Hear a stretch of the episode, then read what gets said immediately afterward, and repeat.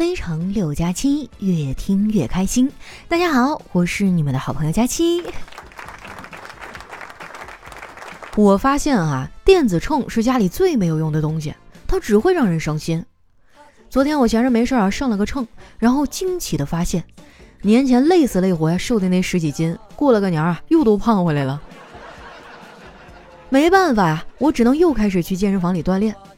我去的那个健身房吧，还挺不错的，设施和师资都很好，就是地理位置太差了。那儿附近哈连个超市都没有。要我说啊，健身房就应该和烧烤店开到一起，这样可以互相的促进消费啊。你想哈，从健身房出来看到烧烤店，心里肯定会琢磨：老子减肥这么辛苦，吃顿夜宵犒劳一下自己吧。从烧烤店出来，看到健身房，内心呢就会不由得开始忏悔：“哎呀，罪过啊！今天吃了这么多，得去健身房运动运动啊！”我把这个想法跟我的教练说了一下，教练听完啊，冲我翻了个大白眼儿：“你呀，就是馋！但凡你能管住自己的嘴，也不至于反弹的这么快呀！以后天天都得来啊，不能老在舒适圈里待着。”我觉得啊，我们教练说的对。只有当你走出了舒适圈，才会知道舒适圈里啊到底有多舒适。很多人都问我，佳琪啊，你为啥要减肥啊？现在这样不也挺好的吗？这个事儿吧，解释起来挺复杂的，说出来你们可能不信。别的小姑娘减肥啊，都是为了美，而我减肥是为了健康。其实吧，我也有外貌焦虑。我就是怕因为颜值太高啊，被人忽视了我的才华。不过不得不说啊，人瘦了之后确实能精神不少。丸子啊，就是在他最瘦的时候脱单的。说起丸子啊，他最近又和叨叨吵架了。不同的是，以往都是丸子过来找我哭诉，这次呢变成叨叨了。我看他愁眉苦脸的，就劝他：“叨叨啊，丸子那孩子呢就是有点倔，你好好哄哄就好了。”这么多年都过来了，这眼看就要结婚了，别一时冲动分手啊！这不白瞎了这些年吗？叨叨还委屈地说：“佳琪姐，这恋爱我是真的没法跟他谈了。前几天啊，我就逗他，我说我和你闺蜜同时掉水里，你救谁呀？结果她上来就给我一顿暴锤啊，质问我为什么会跟她的闺蜜在一起。我当时无奈地说：媳妇儿啊，你误会我了，我就是打个比方。”你要是和别人一块掉水里了，那我肯定先救你啊！没想到啊，丸子居然跟我说：“那也得分跟谁。如果我和吴彦祖同时掉到水里，你千万不要救我，我要跟他死在一起。”我觉得丸子这话说的没毛病啊！换我我也选吴彦祖啊！可惜啊，吴彦祖是不会选我的。你都不用说吴彦祖了，长得稍微帅点的都特别难追。一般呀，都是我拿着丘比特的箭追呀追，对方穿着防弹背心飞呀飞。说实话，我也没有那么想谈恋爱。我现在觉得一个人也挺好的，没事儿宅在家里哈，玩玩游戏，追追剧，多爽啊！很多人都觉得我这是在浪费大好的青春年华。其实谈恋爱不就是两个互相喜欢的人一起消磨时光吗？我自己一个人也能挺快乐的，这不挺好吗？不瞒你们说呀，我现在的时间表都快固定下来了。比如晚饭后的这段时间啊，就是专门用来玩游戏的。而且我觉得呀，玩游戏并不是百害而无一利的，最起码它可以让你明白一个道理，那就是只要你的钱花到位了，哎，就没有过不去的关卡。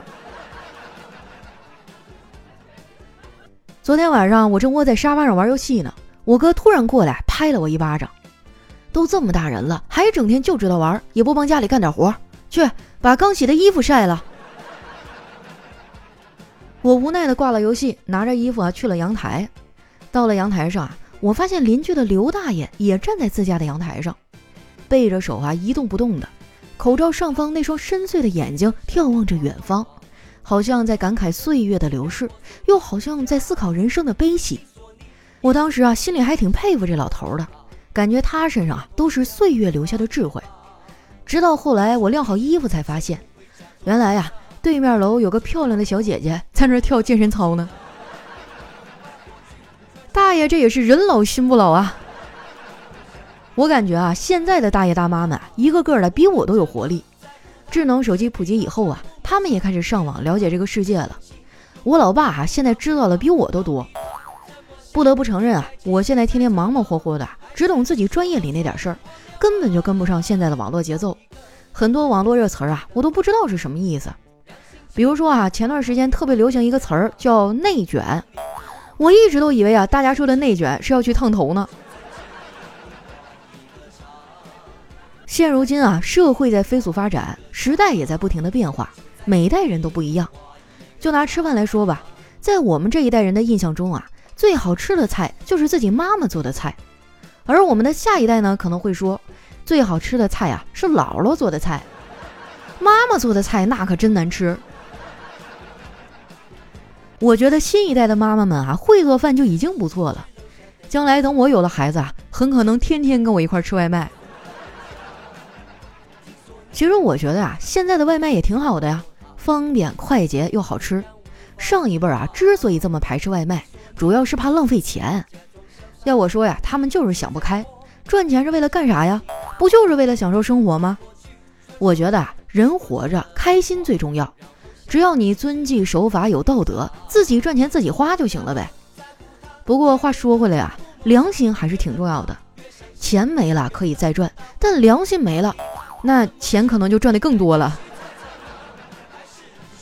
我开个玩笑哈，做人的底线还是要有的，更何况我们获得财富的方式有很多呀。我的方法呢就是做梦，我爸的方法就是种发财树。这个老头啊也不知道从哪淘来一个破水桶，然后买了一棵发财树种上了。我看到之后啊，我就笑话他，我说爸，你可真会过日子，弄了一个这么丑的破水桶做花盆，跟咱们家的装修都不搭。我爸鄙视的看了我一眼，说：“闺女啊，你这个智商也不知道随谁了。我种的可是发财树啊，这种树你用金盆装着，它就骄傲了。必须得用个破盆装，这样啊，他就能知道咱们家确实穷，拼了命的想给咱们带来财运，自己努力给自己挣个好盆儿。哎呀，真是有理有据，让人信服呀。”我刚想开口夸我爸几句啊，结果老头先说话了。他说：“二丫头啊，你今天怎么有空跟我在这扯呀？不用上班吗？”我一看表，嚯，都快八点半了，赶紧撒丫子往外跑，紧赶慢赶的呀，赶上了公交车。可能是一路上吃了不少风吧，一上车呀，我这肚子就开始不舒服，咕噜咕噜的叫，最后没忍住啊，放了一个响屁。哇！一瞬间，旁边四个人一下全转过身来看着我。当时我都懵了，突然有一种我上了《中国好声音》的感觉。好在公交车上的人还不算多，我还能靠着扶手歇一会儿。其实啊，我已经习惯大城市这种快节奏的生活了。一转眼啊，我来上海已经五六年了。我来之前啊，很多小伙伴都跟我说，南方和北方有巨大的差异，一时半会儿呢适应不了。我来这边亲身经历过之后啊，发现并没有什么区别呀。在北方，我找不到男朋友；来到南方，同样也找不着男朋友啊。不过我还算是不错的，最起码我还对恋爱充满了向往。我有一哥们儿啊，是个地地道道的宅男，他对女的根本就不感兴趣。前两年啊，他去当兵了，最近刚回来。昨天呢，我们一起吃了个饭，他变化不大，还是那么的不解风情。吃完饭啊，我们俩准备去停车场取车。在路上啊，看到了四个穿着光鲜亮丽的小姑娘，我哥们儿当时就走不动道了，站在那儿哈，直勾勾的瞅了半天。我当时心里想啊，这孩子啊，总算是开窍了，知道女人的好了。我正琢磨着用个什么词儿调侃一下他呢，他突然回过头，一脸正经的跟我说：“看着没，穿蓝衣服那女的迈错脚了。”哎呀，这个脑回路也是够清奇的哈。感觉他是注定要一辈子单身了。不过话说回来啊，我这个哥们儿呢，虽然不太解风情，但人还是很精致的，胡子啊刮得干干净净，身上还总有一股淡淡的香味儿。一问才知道，这都是飞利浦全新六系电动剃须刀的功劳。它有智能动力调节功能，打不打泡沫都能剃，方便又好用。最重要的是啊，最近京东家电有活动，优惠力度很大。现在点击节目下方的小黄条，就能查看详细的活动规则了。知道了这个消息之后啊，我也忍不住去京东逛了一下，发现很多家电啊都有不同程度的优惠。我重点看了看厨房小家电，想着往后啊没事也下下厨啊晒晒照片什么的。不为别的，我就是特别希望大家能改变对我是一个花瓶的这种刻板的印象。最后啊，我买了一台 IAM 的即热式饮水机，有了它呀，即便没有男朋友，我也能及时的喝上热水了。我觉得这款饮水机啊非常好用，如果家里有小宝宝，这也绝对是个冲奶粉的神器，再也不用担心宝宝因为等热水而饿肚子了。后来啊，我跟哥们又闲扯了几句，他就把我送回家了。一进门，我就看见我哥啊鬼鬼祟祟在客厅晃悠，也不知道在干嘛。我忍不住问他。哥，你这大晚上的不睡觉，在这干嘛呢？我哥说，刚才小辉啊突然给我发了一条微信，问我爸爸，我还有机会成为富二代吗？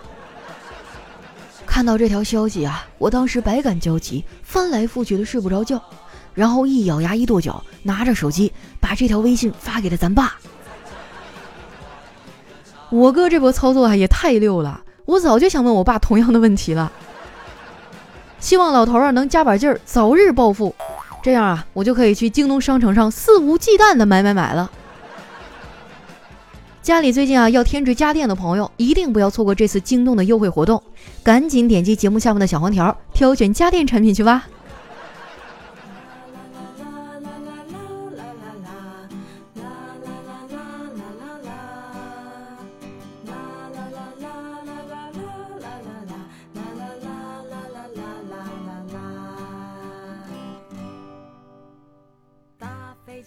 一段音乐，欢迎回来，这里是喜马拉雅出品的《非常六加七》。喜欢我的朋友呢，记得关注我的新浪微博和公众微信，搜索“主播佳期”，是“佳期如梦”的佳期。有什么好玩的段子啊，或者想对我说的话呢，也可以留在下方的留言区。那接下来看一下我们上期的听友啊都说了些什么。首先这位呢叫林夕啊，开篇就带给我们一好消息，他说：“佳期啊，送子观音的称呼真不是白叫的，我的娃呢已经顺利出生了。”今天你们公司组织打疫苗了吗？我老公的公司也组织了，正好跟你们一起。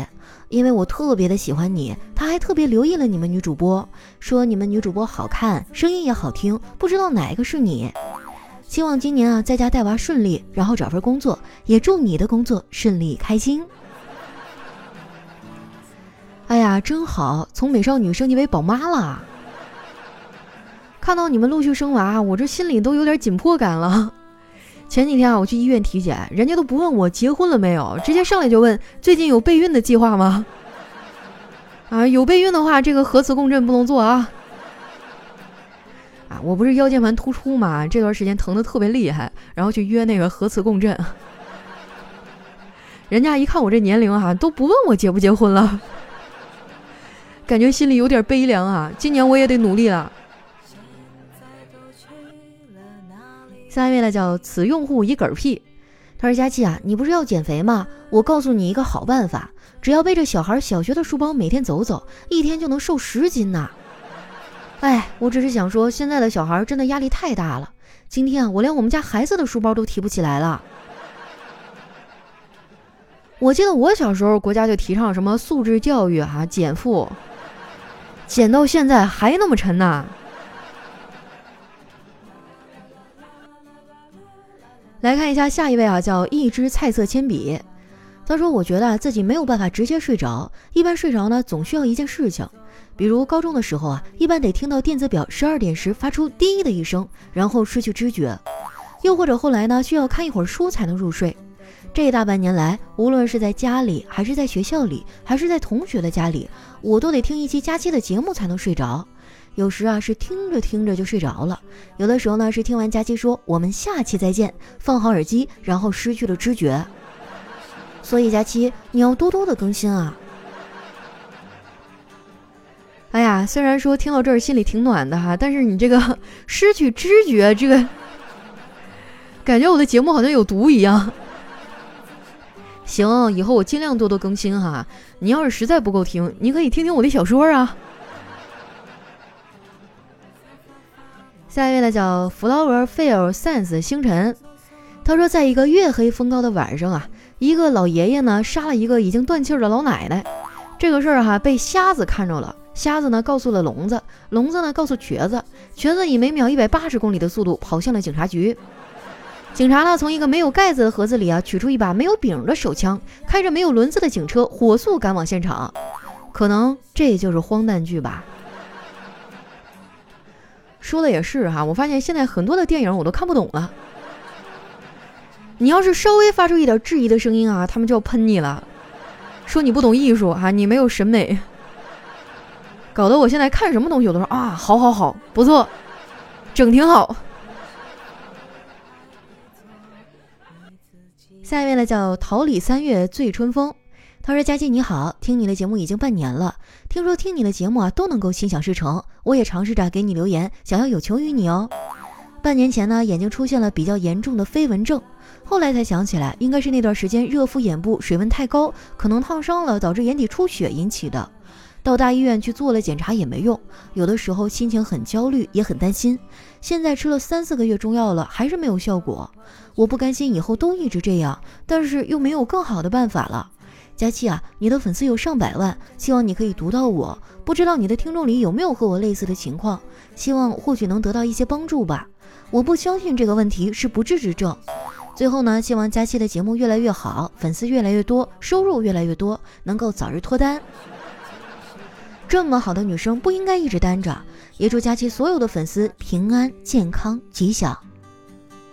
哎呀，我还特意百度了一下啊，说是这个飞蚊症就是眼前有飘动的小黑影，在白色背景的时候更明显，有的时候会伴有那个闪光感哈。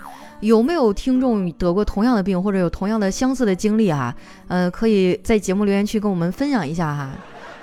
你也别太焦虑啊！中国地大物博，这么多人口呢，肯定有同样的呀，是吧？没准谁就治好了，然后告诉你了呢。希望大家都帮帮忙哈！飞蚊症哈，这到底怎么治？有没有什么好办法或者好医院推荐一下哈？下一位呢叫一只佳期猫，他说有时候啊，不要羡慕别人双宿双飞、打情骂俏，不去认认真真谈一场恋爱，你根本不知道一个人过得有多爽。是啊，我就是一个人时间长了，我觉得特别得劲儿，干什么都很顺畅，也不用跟别人沟通啊。晚上被窝也不冷，白天也不难受。不行了，我吹不下去了，感觉下一秒就要“汪”的一声哭出来了。下一位呢叫丁丁也疯狂，他说：“日有所思，夜有所胖，变瘦没希望，吃肉不能忘。”天要我胖，不得不胖。待我长发及腰，捉住一身肥膘，纵然虎背熊腰，也要高冷傲娇。这家伙小胖墩儿，你还挺骄傲是吧？我发现啊，身边很多的胖子呢，他们都很乐观啊，一天大大咧咧、嘻嘻哈哈的，反而是一群人当中的开心果。这么想想啊，觉得胖点儿也没啥不好，是吧？没准哪天我要瘦了，我的节目就不好笑了呢，我就不快乐了。下一位呢叫秀才不造反，他说还没有对象，要不要给你介绍一款不错的狗粮啊？不行就我吧，你别看我挣的少，但是我省的多呀。昨天我去看法拉利啊，一咬牙一跺脚没买，又省了好几百万。下一位呢叫婷哥大爷佳期，他说：“奶奶说，频繁出现在梦里的人，是你的身体感觉到了你的思念，替你见了一面你朝思暮想的人。”真的吗？那为什么我都不做梦的呀？我也挺想念我妈妈的。奶奶说的不准。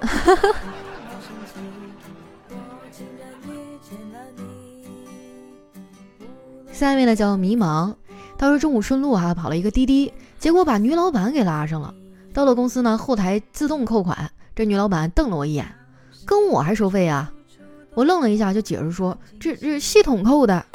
老板说系统扣的钱没到你账上，说完就走了。为了保险起见啊，我就去他办公室当面给他发了五块二的红包，这是我应得那部分，平台的费用呢我就爱莫能助了。老板收了红包以后啊，心情果然变好了。算你小子会做人，晚上来我们家吃饭。我先问一嘴哈，你这个是年轻的未婚女老板吗？不是的话，咱可不能去啊。下一位呢，叫做摘星梦的小丫头。她说有一天啊，小鸡问鸡妈妈：“妈妈，我到底是一只什么鸡呀？”鸡妈妈说：“我问你啊，根号十等于多少啊？”小鸡说：“三点一六二二七七。”那三十三的平方等于幺零八九。鸡妈妈说：“嗯，没错，孩子，你是一只计算机。”啊，这个段子真的太冷了。我刚才都忍不住打一哆嗦。下一位呢，叫佳琪嫁人了吗？他说，老爸的拜把子兄弟李叔叔啊，从外地过来看他，一进门呢，就拿出他们那儿当地的各种特产，还给我们家每个人啊带来一件羊绒毛衣。老爸的、老妈的、哥哥的、嫂子的，还有小侄女的。当李叔叔看到我伸手等着接毛衣的时候，尴尬的笑了一下，说：“那个啥。”几年没来，我还以为你出嫁了，所以我，哎呀，扎心了。下一位呢叫童三夏，他说有一天啊，妻子要跟我离婚了，虽然最后我妥协接受，但我还是不能容忍这个残酷的现实。我决定伺机报复，查明元凶。于是，在一个艳阳高照的午后，我尾行他出门。看到他拿着我们的离婚证，奔向了一个巨大的条幅，上面写着“单身有好礼，奶茶一送一”。这可真是吃货到极致了啊。再说你平时得抠成什么样啊？你直接给他买一杯不就完了吗？下一位呢叫佳期夏至，他说作为一个程序员啊，春节回家在家待了六天，修了五天电脑，走的时候邻居还说。在大城市工作，技术也不怎么样嘛，还不如那个修电视的老王呢。说实话，以前我也对程序员有误解。那时候我刚入职喜马嘛，在我前排啊，正好坐了一个程序员小哥。有一天啊，我就问他，我说：“哎，你会不会那个做系统啊？”他说：“啊，这我会。”我又问他，我说：“那你是不是特别厉害？你会不会偷那个 QQ 号啊？” 他当时就愣了，说：“这这不行。”我当时就撇撇嘴。连偷 QQ 号你都不会，你当什么程序员啊？下一位呢，叫 GQZPL 慢慢，他说：“佳期啊，你觉得中国的辈分能乱到哪种程度？我给你讲个故事啊，你就明白了。从前呢，在一个法庭上，这个儿子说，几年前啊，我跟一个寡妇结了婚，她有一个已成年的女儿，后来嫁给了我的父亲，我的继女呢就成了我的继母，而我的父亲也就成了我的女婿。”两年后啊，我妻子为我生了一个儿子，他是我继母的同母异父的弟弟。我去，已经把我绕晕了。每次过年的时候，我都特别头疼啊，就尤其是一些这个感觉面熟，但是话到嘴边就不知道应该叫什么的亲戚，就很尴尬。下一位呢，叫哈尔滨郭靖，他说有一天啊，佳期如获至宝的一般对丸子说。丸子，最近我花了八千八百八十八，向一位大师求了一套减肥秘籍，免费送给你哦。你只要双手合十，心中默念咒语，查克拉退散。别别别别别别！丸子听后一愣啊，然后翻着白眼儿对我说：“佳琪姐，应该是卡路里退散吧？”我建议哈，下次段子不要编我的名字，就读起来感觉怪怪的。尤其是你写的还挺真实的时候，我就觉得你是不是在我家里装了摄像头？下一位呢叫放假发货，他说有一天啊，我问上帝，假期能红几天啊？上帝说只能红四天。我说好，春天、夏天、秋天、冬天。上帝说只能红三天。我说好啊，昨天、今天、明天。上帝说只能红两天。我说好啊，白天、黑天。上帝说：“只能红一天，好啊，每一天。”上帝当时就感动了，他说：“佳琪以后会永远红的。”哎呀，这个段子读的我真的是 感动了，真的。哈哈哈我常常想啊等我四十岁的时候我在做什么等我五十岁的时候我又在哪里呢？我会不会还在讲着段子然后我的听众们是不是已经抱着儿子哈甚至抱着孙子来听我的节目？下一位呢叫黑灵无双他说原先读西游记的时候啊只要孙悟空一伤人唐僧呢就会说善哉善哉但我最近看了小学六年级的课本《伯牙古琴》上，善哉的意思是好啊。这个文言文的语气词啊就很玄妙了啊，有的时候能代表不同的意思。比如说那个依依虚兮啊，我一直都当我靠这么理解的。来看一下我们的最后一位啊，叫随处流浪的风筝。他说家里的灯坏了，我又不会修，让隔壁王哥来帮忙。王哥进来一把就把门关上了。我紧张地说：“哎，别人会不会误会我们有什么见不得人的事儿啊？”当时王哥就怒了：“两个大老爷们儿，你怕啥？”那可不一定，这年头男孩子也要保护好自己哦。好了，那今天留言就先分享到这儿。喜欢我的朋友，记得关注我的新浪微博和公众微信，搜索“主播佳期”，是“佳期如梦”的佳期。最近啊，想添置家电的朋友啊，可以关注一下京东家电的活动，优惠力度非常大哈。现在点击节目下方的小黄条，就能查看详细的活动规则了。那今天咱们的节目就先到这儿啦，有什么好玩的段子，记得发送给我。我们下期再见。飞机坐火车去